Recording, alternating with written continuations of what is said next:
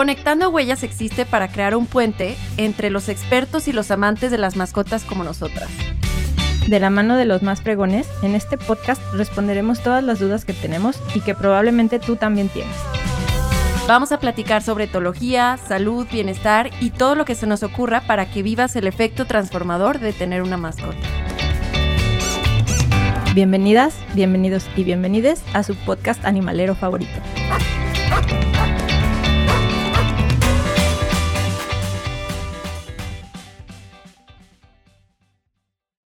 Hola, hola, buenos días a todos. Bueno, para nosotros es muy temprano en la mañana.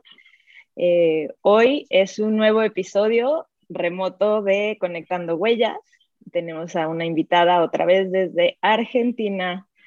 Y hoy vamos a platicar un tema específico de gatitos.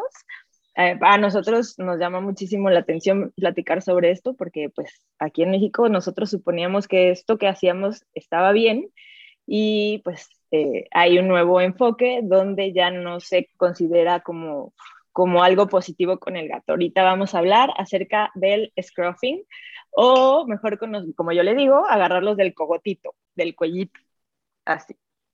Entonces, eh, pues eh, hemos escuchado que cuando les pellizcamos el cuellito es para tranquilizarlos, se quedan quietos y los cargas, se quedan así congeladitos eh, en muchas veterinarias lo usan incluso para poder manejarlos, para hacerles los manejos, manipularlos.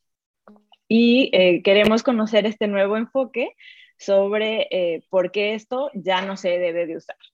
Porque incluso como que la justificación o la razón por la que creemos que está bien utilizarlo es porque nos dicen que la mamá, o sea, su mamá gatito, pues es la forma como los agarra y se los lleva. Entonces, como que yo todavía tengo un rescatadito de, una camadita que, tengo, que tenía en mi casa y a la rescatadita que está toda chiquita, me siento mal porque la he estado, le encanta subirse conmigo al, lavabo como para estar en las mañanas y la agarro y la subo, la agarro y la subo. Entonces ahora me quedo pensando y digo, a lo mejor la estoy como jalando del cuello, la estoy lastimando sin darme cuenta. Entonces, qué bueno que estás aquí.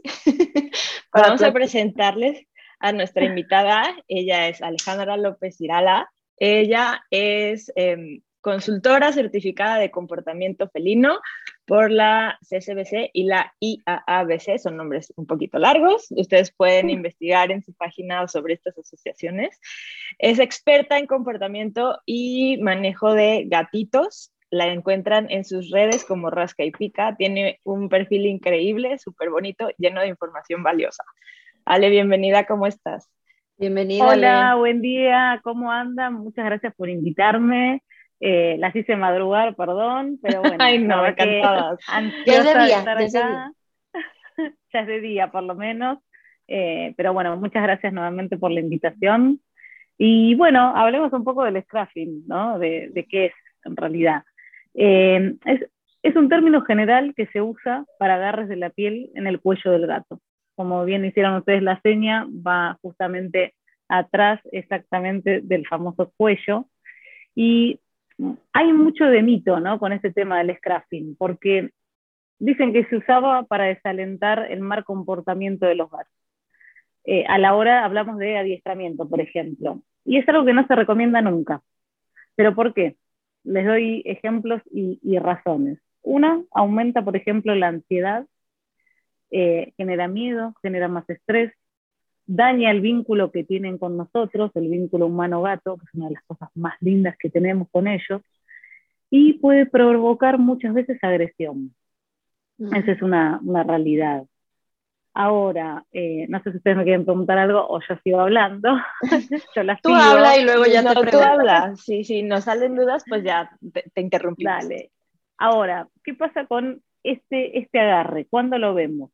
Por ejemplo, porque todos, por ejemplo, a mí me preguntan, y no, Ale, pero yo veo que la mamá los agarra cuando es chiquito. Bueno, las madres suelen agarrarlos para trasladarlos nada más. O sea, las primeras semanas de vida, vieron que generalmente los van trasladando de un lado para el otro, los llevan, y, ustedes ven esa imagen hermosa que los transporta en la boca. Bueno, solamente lo hacen para trasladarlos de un lugar al otro.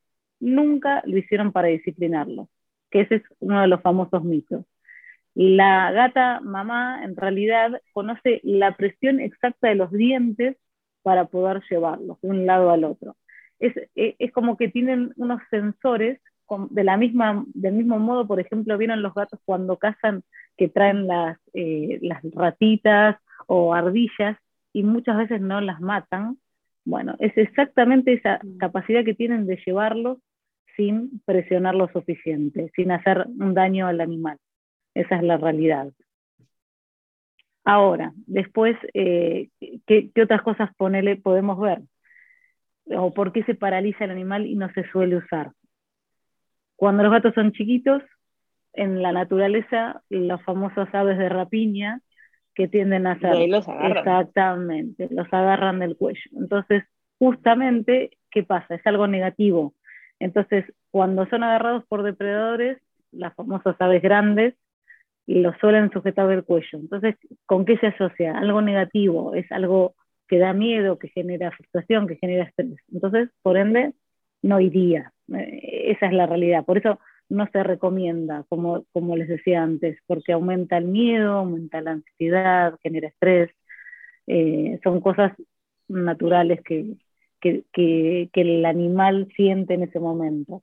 Después lo podemos ver también en las fases de apareamiento, en la monta. Vieron que generalmente el macho agarra a la hembra por detrás, que en realidad se, se dice que es para sujetarla, más que nada, porque, bueno, es como quien dice, o sea, los eh, acomoda, ¿no? Pero si recuerdan y se han visto en algún lado eh, cómo es el desarrollo del apareamiento en felinos, seguramente recuerdan que en algún momento la hembra suele ponerse agresiva con el macho cuando intenta montarlo. No, claro. Y, aparte, tengo entendido yo que, que, el apareamiento, las gatas lo padecen, pues, por aquello de las de los piquitos de, del pene del macho que estimulan la ovulación y bueno, todo eso. Y porque, o sea, y se ve que, que no, no, la pasan bien, pues. No hay disfrute. claro, porque justamente el tema del movimiento que hace el macho es, un, e, es como un movimiento defensivo. Y fíjense que la hembra está siempre tratando de, de, como de soltarse y darse vuelta mm. y atacarlo de alguna manera. ¿Por qué? Porque por eso generó eh, la manera de o sea, inmovilizarlo, esa es la realidad. Pero bueno, e, eso es un poco lo que sería el scrapping hoy, o sea, de, dónde viene, cuáles serían sus mitos, eh, e, esa, esa, es la, la, base en sí de lo que es. Entonces, digamos que cada vez que yo lo tomo así para subirlo, causo momentos de, de miedo o de tensión eh, al momento de levantarlo. Exacto. Desde ya que hay momentos que donde uno, por ejemplo, si estamos eh, rescatando animales, son situaciones muy puntuales, ¿no? Porque, por ejemplo, que... si está, que está escondido en algún lado y no nos llega más que el brazo o la mano y no nos queda otra, pero porque necesitamos sujetar al animal, desde ya que lo vamos a hacer. Pero ahora cambiaron las técnicas, las formas en ciertas situaciones que son mucho más amigables de lo que se solía hacer. Pero en sí el scrapping es esto, es, es la forma de paralizar al animal, ¿no? de, de, congelarlo. Vieron que a veces eh, cuando los agarran las veterinarias se queda paralizado, se queda duro. Okay. Bueno, es, es, una forma que ya no se suele utilizar más porque hay otras formas mucho más sanas y, y justamente amigables para poder acercarse al gato, ¿no? Desde ya.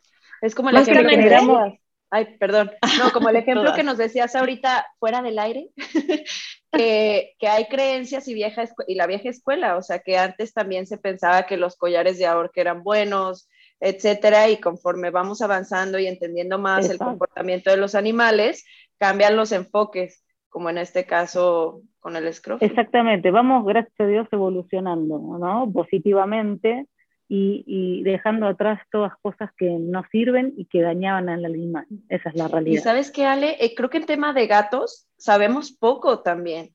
O sea, como que no hay tanta información como, como quisiéramos. A diferencia de los perros, que en perros como que ya se comunica más, se transmite más, hay muchas redes, hay mucho, pero como que en gatos todavía ahí vamos, ¿no? Sí, hay poquito. Por lo menos aquí. Sí, no, no, no hay. En el, en, como que en el mundo de a poco se empezó a abrir esta ventana nueva de, de, la gente que se dedica exclusivamente, de que uno puede transmitir eh, la sabiduría de lo que fue aprendiendo, de las cosas nuevas, pero sí hay muy poco que se aventuran. Siempre fue el perro y el perro y el perro. Eh, igual que con las aves, por ejemplo, con las aves ahora es maravilloso lo que creció y todo lo que se conoce. Son animales fantásticos también, que no solo eh, podés observar los comportamientos también, sino el, adiestramiento que tienen es genial, es, una, es una realidad. Y también hay muy poco de eso. Así que bueno, eh, en la parte de, gatos vamos avanzando. Sí, qué padre. Y siento que, que, mucho tiene que ver a raíz del boom del Internet, cuando pues empiezan a viralizar, ya sabes, todos estos videos de cosas simpatiquísimas que hacen. Entonces, pues como que la gente los voltea a ver y también por, la, por el ritmo de vida en las ciudades y la cuestión de espacios y vivienda, a lo mejor no es tan fácil tener un perro grande, ¿no? Un perro mediano. A veces hasta no tienes jardín y sacar a, hacer un perrito a hacer pipí, pues es más complicado. Exactamente. Y los gatos son una gran compañía, que puede pasar muchas horas sola también. No, y aparte, o sea, descubrieron, ah, como hablábamos al principio, derribando mitos, que el, que el gato es un animal de compañía también, que, es, que uno forma un gran vínculo que no es que era el clásico acá, se decía mucho en Argentina, no, el gato es traicionero, el gato se va a ir y no vuelve. No, o sea, todas esas formas se cambiaron, o sea, los cuidados, el rescatar un animal y poder tenerlo bien en casa, no dejarlo salir, eh, hay, hay un montón de cosas que, que han modificado a favor, que eso es lo bueno. Sí. Oye, y volviendo al tema del scruffing, por ejemplo, a mí me tocó ver en redes así hasta un video de que llevan al gato, no sé, a vacunar o lo que sea, está en la veterinaria y hasta le ponen un ganchito para Sí, lo vi. Sí, lo vi. Ah, o sea, y pues ya digo, evidentemente el gatito se queda muy quieto. Siento yo que después ahorita de lo que mencionaste, de, que las aves de rapiña lo, lo, lo agarran y ahí pues ya se queda así, es como para ellos decir, el, ya valió, ¿no? O sea, ya... Sí, como un parálisis. Claro, porque fíjense esto, yo hago mucho lo que es la adaptación para ir a la veterinaria. Entonces, ¿por qué eh, muchas veces llegan, me llegan los casos de, no, estamos bien, pero cuando tengo que llevarlo a la veterinaria se porta como el demonio o no quiere saber nada de más? Claro, porque hubo una mala experiencia antes. Entonces, esa mala experiencia genera algo negativo, tal vez porque no, supo, no hubo un buen manejo de entrada por la parte veterinaria, porque desconocía o porque también eran viejas técnicas y no van más y ese gato lo afectó, porque obviamente que todos los animales son iguales, ¿no? Y hay gatos que se afectan y otros no, o otros, ¿qué pasa? Se defienden de una manera y ahí también empieza ese bendito juego de eh, que el veterinario no quiere atender más porque el gato lo quiso morder, ¿no? Y, toda esa situación. Y muchas veces lo del clip, que, que, vos decís que yo lo vi también, fue creado por alguien que atendía solo en la clínica, entonces no podía maniobrar al gato, entonces la única forma de paralizarlo era ponerle un clip. pero eh, imagínate ahora con, con, redes, o sea, y el alcance que tienen las redes, si alguien ve eso, eh, o sea, no sé, como que, ay, pues ponle un clip ya, yo lo vi y, lo intenté. le pone un clip. Eh, eh, por eso intentamos, imagínate, y nosotras que estamos metidas pues en este mundo también de los animales y que buscamos entrevistar a gente que es muy buena para que nos ayude a conocer más del comportamiento, etcétera.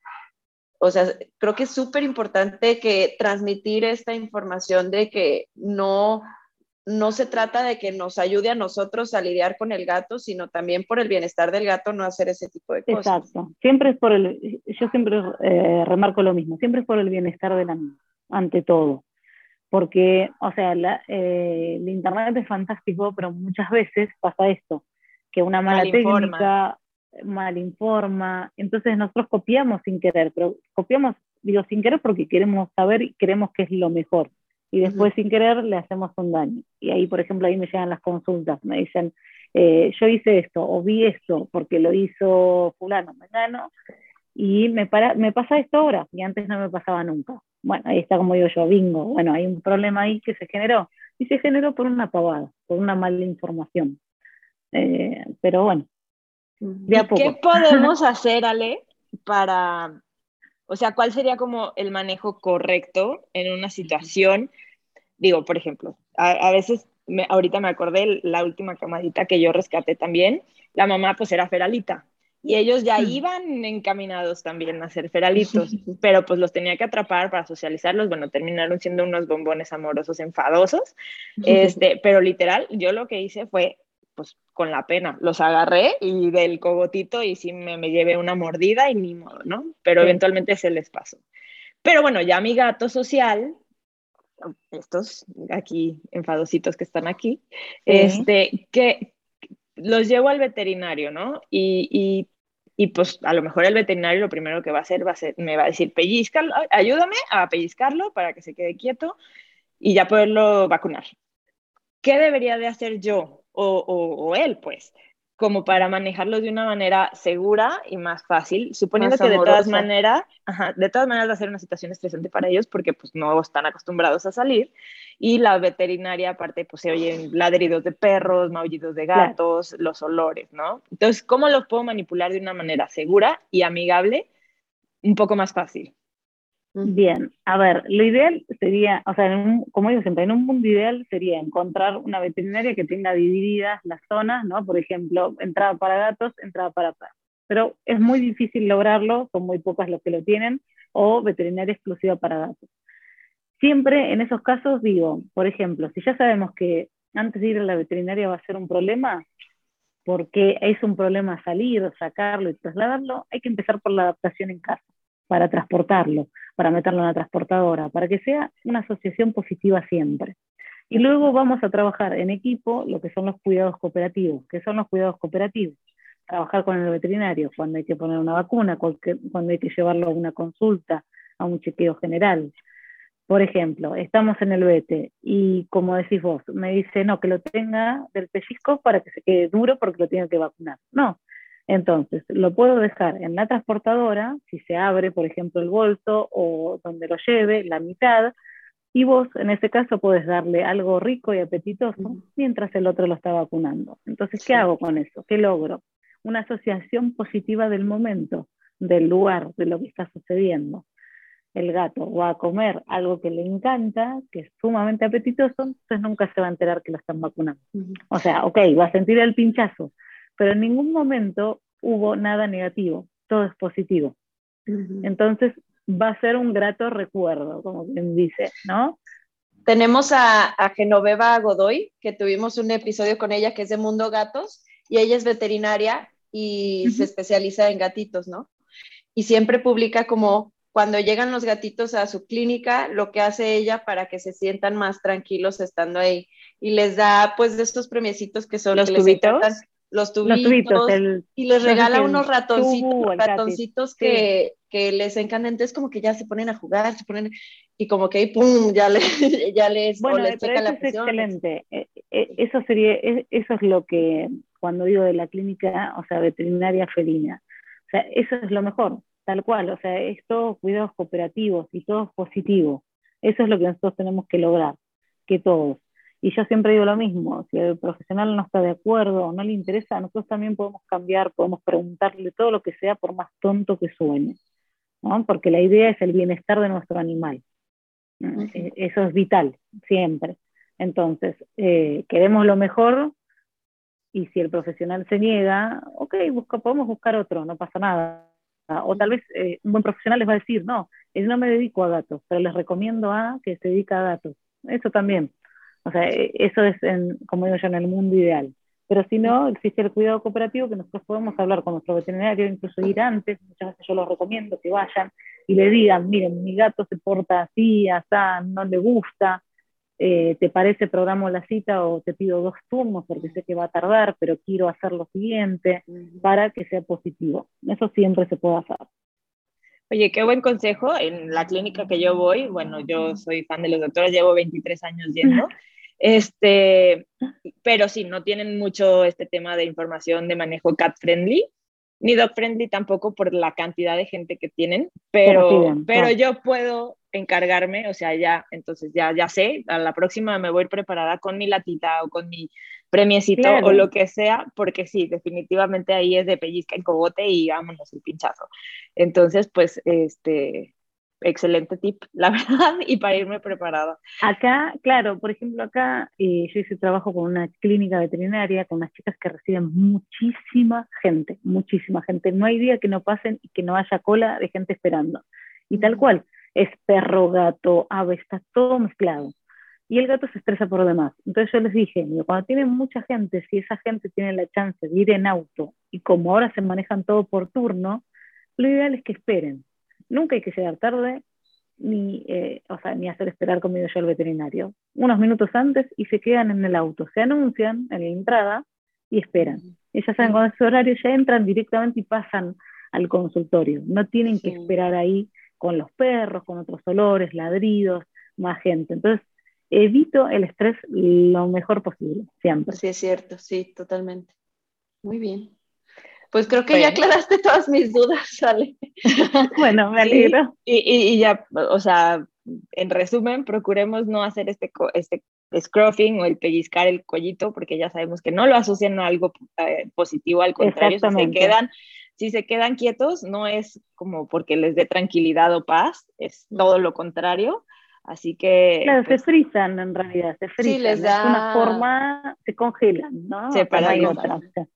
Entonces, pues bueno, todos los días se aprende algo nuevo, así como nosotros aprendimos hoy. Esperamos que ustedes también. Este, muchísimas gracias, Ale, por aclararnos muchas gracias a todas estas dudas sobre este tema. Y eh, ¿cómo te encuentran en redes sociales? Me pueden encontrar en las redes sociales. Estoy, bueno, en Instagram es rasca.y.pica, sino en la web, que bueno, www es holarascaipica.com eh, en cualquiera de las dos maneras me pueden encontrar sin ningún problema. Y podemos tener consultas contigo, ¿verdad?